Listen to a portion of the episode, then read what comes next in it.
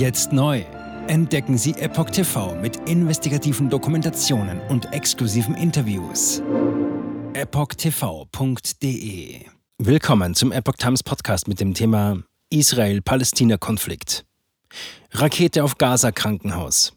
Friedliche Kundgebungen und Ausschreitungen in Deutschland. Ein Artikel von Steffen Monter vom 18. Oktober 2023. Raketeneinschlag in einer Klinik in Gaza. Wo kam sie her? In Berlin kommt es zu Ausschreitungen. Israel spricht von purem Bösen als Feind. Gestern Nacht berichteten die ZDF heute Nachrichten von einem Raketenanschlag auf Gaza-Stadt mit hunderten Toten. Ein Krankenhaus soll nach Angaben des Hamas-Gesundheitsministeriums von einem israelischen Luftschlag getroffen worden sein. Ein Sprecher des israelischen Militärs habe angekündigt, dass man genau prüfen werde, was dort geschehen sei. Heute Morgen änderte das ZDF in einem Bericht schon die Quelle auf, Zitat, von der islamistischen Hamas kontrollierte Gesundheitsbehörde und erklärte, dass Israel nach Überprüfung des Vorfalls versichert habe, Zitat, das israelische Militär hat das Krankenhaus in Gaza nicht getroffen. Zitat Ende. Nun soll sich der Weltsicherheitsrat in einer von Russland und den Vereinigten Arabischen Emiraten einberufenen Dringlichkeitssitzung mit dem Raketeneinschlag im Krankenhaus beschäftigen. Friedliche Kundgebungen in NRW und BW. Noch am Abend kam es in Deutschland zu spontanen Kundgebungen. In mehreren Städten in Nordrhein-Westfalen und in Baden-Württemberg kam es zu pro-palästinensischen Kundgebungen mit insgesamt 500 Beteiligten, berichtet die Nachrichtenagentur dpa. 200 Personen gingen in Aachen auf die Straße, jeweils rund 100 in Dortmund, Düsseldorf, Essen sowie 30 in Köln. In Stuttgart und Mannheim protestierten jeweils zwischen 40 und 60 Personen. Es wurden palästinensische Flaggen gezeigt und Kerzen getragen. Die Kundgebungen verliefen den Angaben nach friedlich. Ausschreitungen in Berlin. In Berlin sah die Sache schon anders aus. Zunächst wurden mehrere für den Dienstagnachmittag, Abend angemeldete Kundgebungen von der Polizei Berlin nach Bewertung aller Umstände und Erkenntnisse sowie der Abwägung sämtlicher Interessen, insbesondere des Grundrechts auf Versammlungsfreiheit, verboten darunter eine Demo in Solidarität mit Palästina am Cottbusser Tor und eine Kundgebung mit Kerzen als Andenken an die Opfer im Gazastreifen am Potsdamer Platz. Bis zum 27. Oktober wurden zudem jegliche Ersatzveranstaltungen verboten. Verboten worden war auch die für den 18. Oktober abends angemeldete Kundgebung Jugend gegen Rassismus und jegliche Ersatzveranstaltungen bis zum 25. des Monats. Im Verlauf des Dienstags kam es berlinweit zu Vorfällen im Zusammenhang mit dem Nahostkonflikt. Nachdem der Hausmeister des Rathauses in Berlin-Moabit gegen 11.30 Uhr eine Israel-Flagge gehisst hatte, wurde er von einer Gruppe Jugendlicher beleidigt. Später wurde von Augenzeugen beobachtet, wie zwei Unbekannte die Flagge abzureißen versuchten und sie dabei beschädigten.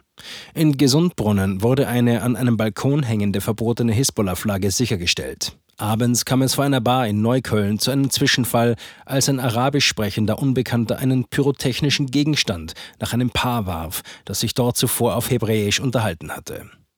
In dieser Nacht hatte es aber noch andere Solidaritätsbekundungen gegeben. So wurden im Brennpunktbezirk Neukölln mehrere Kleinbrände gelegt und Feuerwehrleute mit Pyrotechnik beschossen. Unter anderem sollen E-Scooter, Barrikaden und ein Kinderspielplatz gebrannt haben, in der für ihre multikulturelle Vielfalt, aber auch überproportionale Kriminalität berühmt-berüchtigten Sonnenallee wurden Straßenbarrikaden aus herbeigeschafften Gegenständen entzündet und heraneilende Polizeibeamte mit Steinen beworfen. Das Feuer musste mit Wasserwerfern gelöscht werden. An diesem Abend wurden zudem Polizisten am Brandenburger Tor angegriffen. Dies geschah im Zusammenhang mit Pro-Palästina-Protesten mit hunderten Teilnehmern.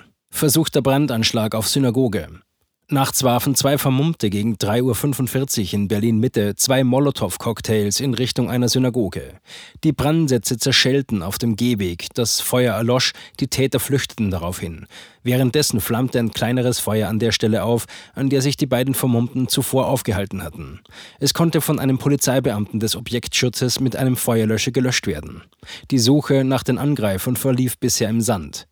Der Zentralrat der Juden in Deutschland spreche nach Angaben der Nachrichtenagentur AFP in diesem Zusammenhang von einem Terroranschlag auf das Gebäude. Die Vernichtungsideologie der radikal-islamischen Palästinenserorganisation Hamas gegen alles Jüdische wirke auch in Deutschland.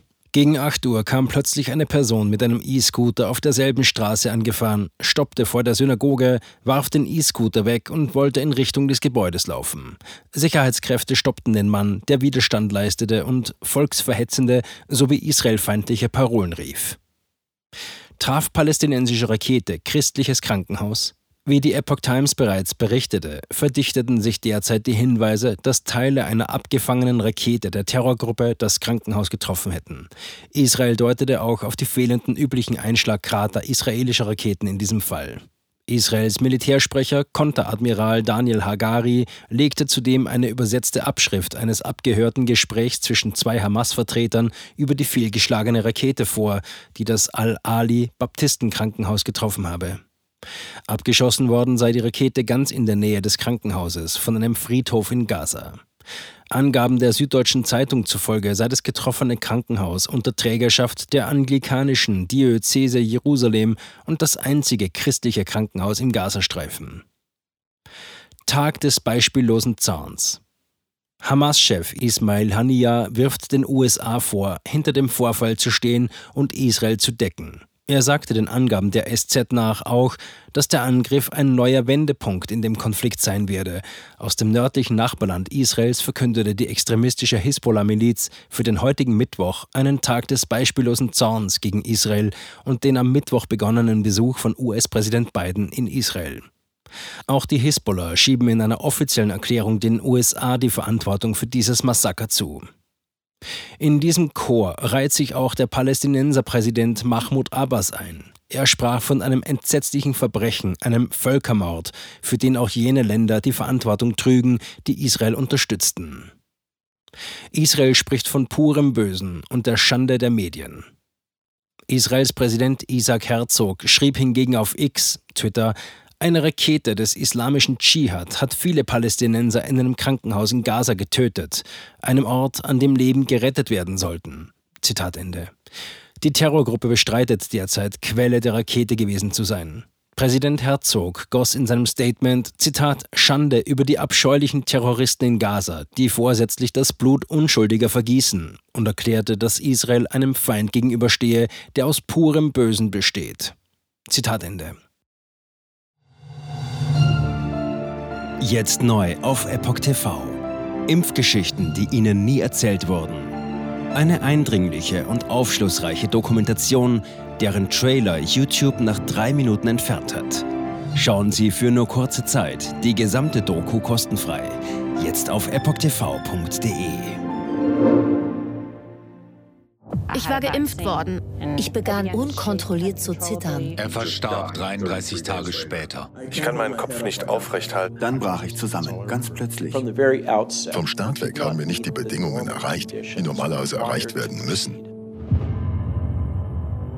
Es handelt sich um eine Tragödie von beispiellosem Ausmaß. Aber die Bundesregierung und Behörden tun so, als sei alles in bester Ordnung. Wir suchten ein nahegelegenes Krankenhaus auf. Sie behandelten sie, als sei sie verrückt. Ich sehe das als einen ernsten Kampf, den Zusammenbruch der bürokratischen Strukturen zu korrigieren. Ich glaube, viele Menschen wissen auch gar nicht, dass sie einen Impfschaden haben. Umfassende Datensätze, die zeigen, dass wir einen Anstieg der Fehlgeburten um nahezu 300 Prozent ausgehend von ihren eigenen Daten hätte Pfizer 2021 vom Markt genommen werden müssen. 300 Prozent bei Krebserkrankungen. Acht Seiten lang Krankheiten, die direkt mit dem Impfstoff in Verbindung gebracht werden. Eine Reihe diverser unerklärter Symptome. Und sie nahmen um mehr als 1000 Prozent zu. Mehr als 1000. Der Arzt weiß nicht, um was es sich handelt und wie er es behandeln soll. Es ist der Hammer, was die für Psychospielchen mit einem spielen. Sie tut nur so, das sind Falschinformationen. Praktisch keine Hoffnung auf Gerechtigkeit. Erkennt man es nicht, sieht man nicht die Notwendigkeit. Insofern war es ziemlich offensichtlich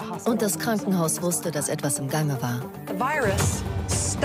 With every vaccinated person. In other words, you become a dead end to the virus. Vaccinated people do not carry the virus, don't get sick. Wie hätte ich ahnen sollen, dass es das letzte Gespräch mit meinem Sohn sein würde? Sie wissen bis ins kleinste Detail, was da vor sich geht. All das kennen sie. Und dennoch eilt niemand der Wahrheit zu Hilfe. Die verborgene Krise.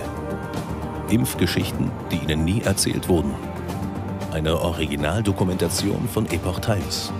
Jetzt kostenfrei auf verborgenekrise.de ansehen. Aufgrund von Zensur ist diese bedeutende Dokumentation nicht über die sozialen Medien teilbar. Leiten Sie diesen Link an Freunde und Bekannte weiter und tragen Sie so die Botschaft dieser mutigen Menschen in die Welt.